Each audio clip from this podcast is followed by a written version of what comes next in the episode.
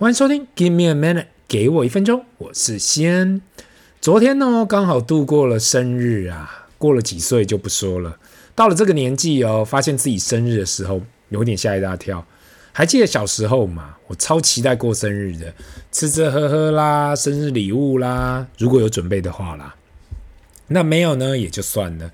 那时候就是期待，嘿，每过一岁就可以赶快长大。小的时候，大人一直说嘛。这个你不能做，那不能做，所以就是很期待，会期待啊！如果有一天可以长大了，那有多好？还记得那时候的愿望啊，总是希望可以得到，哎，自己最想要的东西，加上我可以快点长大，马上就长大。懵懵懂懂的小时候就想到嘛，我长大就可以开车啦，我可以买我想要买的电动玩具，我可以做我自己想要做的事情，我想要几点睡就几点睡，我想要吃什么就吃什么。那。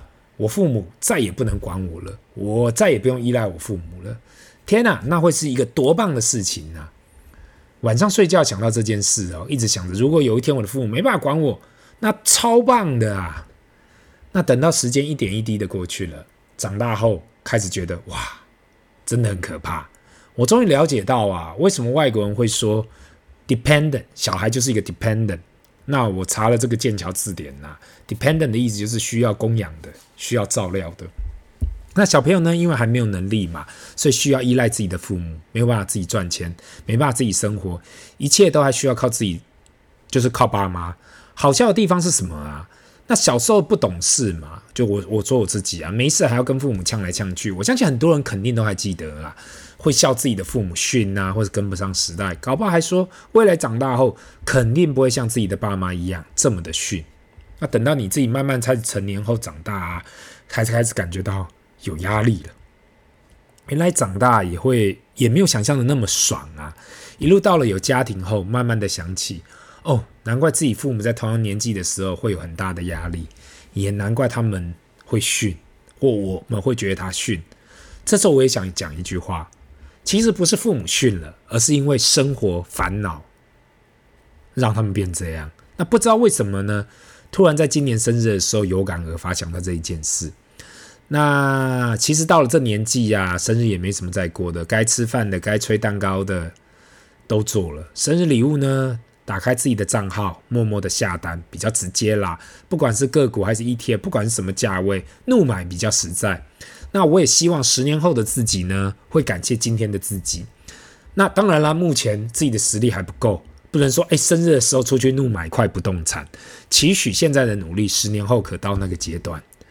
那今天呢，我们来聊一聊最近很多人在问的，连政府都想要查办，就是有关 ETF 里面的收益平准金。那首先我要来自首。我投资 ETF 超过十五年以上了，这两年才了解何谓收益平准金。或许或许啦，过去一直以来都有这样的机制，但任何机制来到了台湾呐、每个业者都可以把它玩到极致。我只能说，台湾这市场真的也是高度竞争。过去大家都喜欢高配息的产品嘛，问题是配息率就只有那么的高。我们上一次有聊到嘛，过去零零五六只有年配，后来国泰推出了零零八七八来个季配，到现在都开始要，我看可能都。投信要搞月配了，问题是台湾的公司配息几乎都是一年配一次，那这些 ETF 要怎样生出这些配息？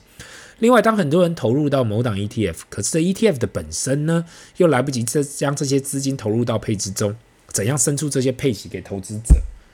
如果不生出这些配息给投资者，代表整体的配息率又会降低了。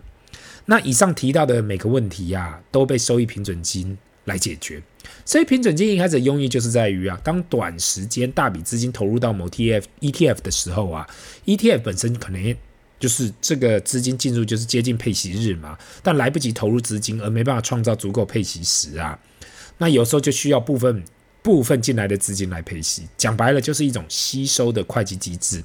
当配息不够的时候啊，这时候收益平准金就可以注入资金来协助配息。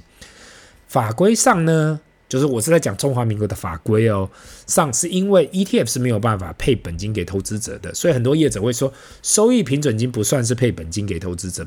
说真的啦，大家不要自己骗自己了，就是配部分的本金给投资者，只是账面上不能这样说而已。大家好好的想一想嘛，一档资金，一档基金的资金量体就这么多嘛，那投信投信业者要增加配息，肯定要从某个地方转过来。那有看过 ETF 配息的听众啊？肯定会发现嘛，ETF 的配息通常都是有三个科科目所加起来的，一个是成分股的股利，这个是蛮确定的；一个是资本利得，那另外一个就是收益平准金。我们都知道，股利是每一年固定由公司发的，这一点是没有办法改变的呢。那资本利得呢，就是投信在换股的时候所得所得到的一个差异。那最后最后这一点，收益平准金，这是一个非常奇妙的会计科目。这个科目其实来自于投资者投入在这个 ETF 的资金来产生的，目的在于调整当 ETF 的资产在短期内大量提升，配息这方面该怎样去处理？那资金就只有这么多嘛？那换个角度去看，拿收益平准金去配息，就是有配出本金的问题。那台湾的投资者实在太爱配息了，所以每个投信啊，为了争取投资者的信青睐啊，一直发行不断发行高配息的 ETF。问题是，当台湾的股市近十年的平均殖利率只有四 percent 左右，每个高股息 ETF 都要创造出超过六到八 percent 的配息，这里面就会有极大的争议。我相信大家都知道。那上个月三十一号呢，台湾金管会就已经出手，说要管制一下每个投信业者啊，利用这个收益平准金制制度来去冲高配息率是有问题的。那今年会爆出这件事情呢，最重要就是。群益证券去年发行了一档零零九一九群益精选高息啊，精选高息 ETF 零零九一九。那今年五月配息开始呢，年化报酬率啊，套算回来的年化报酬率都超过十 percent 了，那整个市场都傻眼了。这个月第二次配息呀、啊，年化也是在二点六，就是你单次配息是二点六 percent，年化就是差不多十 percent 以上。那九月十五是最后的买入日，那。这样子呢，如果有办法持续下去，这零零九一九只会持续热下去。那我给大家两个数据去参考一下。到去年年底啊，零零九一九投资者只有一点六万人，到这个月已经成长到十四万人以上了，从一点六万人到十四万人以上哦。那另外呢，今年以来零零九一九在零九月十二号的资产已经突破三百亿台币了，在今年成长一千四百九十一 percent。我讲的是一千四百九十一 percent，不是一百四十九 percent 哦。当我看到刚刚所提的数据啊，这就好比 YouTuber 啊，有个 YouTuber 刚好有个影片直接火了。如果你了解台湾市场的人，就应该知道吗？当你的竞争对手看到你有个产品火了，那还不简单？大家也来做一样的东西。那如果你有发现，今年台湾中秋节几乎每个厂商都在做蛋黄酥，就知道。那上年纪的人应该有听过吗？过去曾经有葡式蛋挞之乱。这也是一九九八年发生的事情。那时候，葡式蛋挞厂商刚进来台湾，经过炒作，大家争先恐后的开蛋挞店。有名的蛋挞店要排一盒蛋挞都要一到两个小时以上。那台式蛋挞本来就已经是从小吃到大的嘛，但是突然进来一个葡式蛋挞，加上炒作，可能也有派出排队大队。那你要知道，一九九八年那时候是没有所谓的社交媒体哦，只能透过电视跟报纸，网络都极少的状况下，还可以创出那么大的效应，你就知道台湾。大家都会创造需求，都会炒作了。只要哪个东西可以卖得出去，大家就会加入。就在今年我所看到的一个就是蛋黄酥，现在几乎每个品牌、每个面包店都在卖蛋黄酥。好像你没有蛋黄酥，你就逊掉了。坦白说，我从小时候家里就没有吃蛋黄酥的习惯。早上我妈妈打给我啊，今天早上我妈妈打给我说：“哎，哪里可以买到电话室上面讲的蛋黄酥？”她丢了一句话给我：“好不好吃不重要，有名气就好。”我听到只能说，蛋黄酥之乱又要来了吗？那回归到高股息 ETF 跟收益平准金啊，这是今年最多人来问我的问题。每个人都说：“哎，现这档高股息可以买吗？高股息 ETF 可以买吗？那一只你觉得怎么样？”我左看右看，我只觉得如果政府不出来管理一下，未来这会出乱子的。因为到了最后，我都没听到人跟我讨论到底这一档 ETF 是追踪哪一个指数，或是到底一年的管理费是多少。每个人只会讲这年配息多少，是季配，是哪个月。不知道为什么，我在台湾只要听到大家开始盲从啊，我就知道准备出乱子了。特别是我看到今年成长率的前三名的 ETF 啊，我不是说的是资产总额的成长，而是幅度的成长而已。第一名零零九一九，刚才说过了，群益精选高息；第二名零零九一八，大华优利高填息三十，这个听名字就知道也是一个高股息的 ETF。第三名呢，凯基优选高股息三十。那从名字就听就知道嘛，这就是趋势。现在第四季快来到了，剩下不到半个月，所以今年的趋势已定。一个就是美债的 ETF，另外一个就是高股息的 ETF。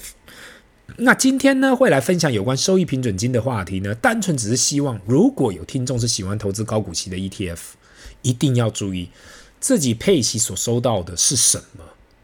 是来自于股息吗？是来自于资本利得吗？还是来自于收益平准金？自己的钱多了解自己到底是干嘛的，总是好的。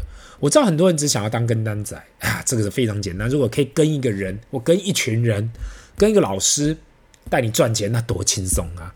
某方面就是，如果有人愿意带钱，那超快乐的嘛。但这件事情在这事实上发生的几率实在非常的低，特别是能够连续发生的几率更低。所以到了最后啊，靠人不如靠己。那今天的分享就到这里，让我们进入 Q&A 的时间。第一个问题，先大你好，几年前有买预售屋，今年准备交屋了，陆陆续续在跟银行谈贷款的事情。现在利率看起来已经稳定下来，不管是美国或台湾，看起来都不会升息。那如果台湾央行升息，也会对我们的贷款有影响。虽然台湾的幅度不大，也是会担心。不知道你是怎样看的？利息已经到顶的话，那比较不会担心后续的贷款。如果未来还有升息的可能性，总是会担心。另外，很多人一直说即将降息，你自己是怎样看的？那呃，这位听众的问题其实都问得非常非常好。毕竟利息这件事，过去一年大家都在讨论嘛，每个人多多少少都有贷款。那只是要有贷款的人，就跟利息扯上关系。台湾至少跟美国不同的地方，就是台湾在疫情的时候没有大量的降息，所以现在也没有大量升息的需求。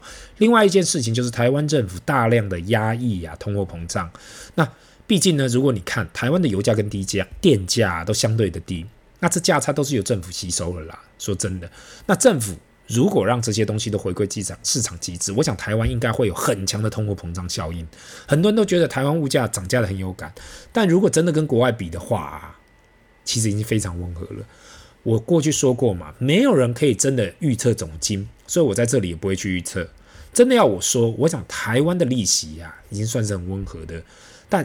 我希望，如果你今年要贷款，你一定要抓一点空间。太多人跟我提到，他们把贷款抓得非常紧，每个月要缴贷款的金额缴抓得非常紧。那有时候抓太紧的时候，突然发生什么事情，都有可能影响你的贷款。不管是利息方面，或是家里发生什么事情，或者你的工作，刚要缴贷款的时候，因为要让自己保有一点点空间嘛，这样子才不会突有突然发生什么事情，你会这样子很担心。那我也祝你今年呢，新房交屋一切顺利。那。这里是 Give me a minute，给我一分钟，我们下次见，拜。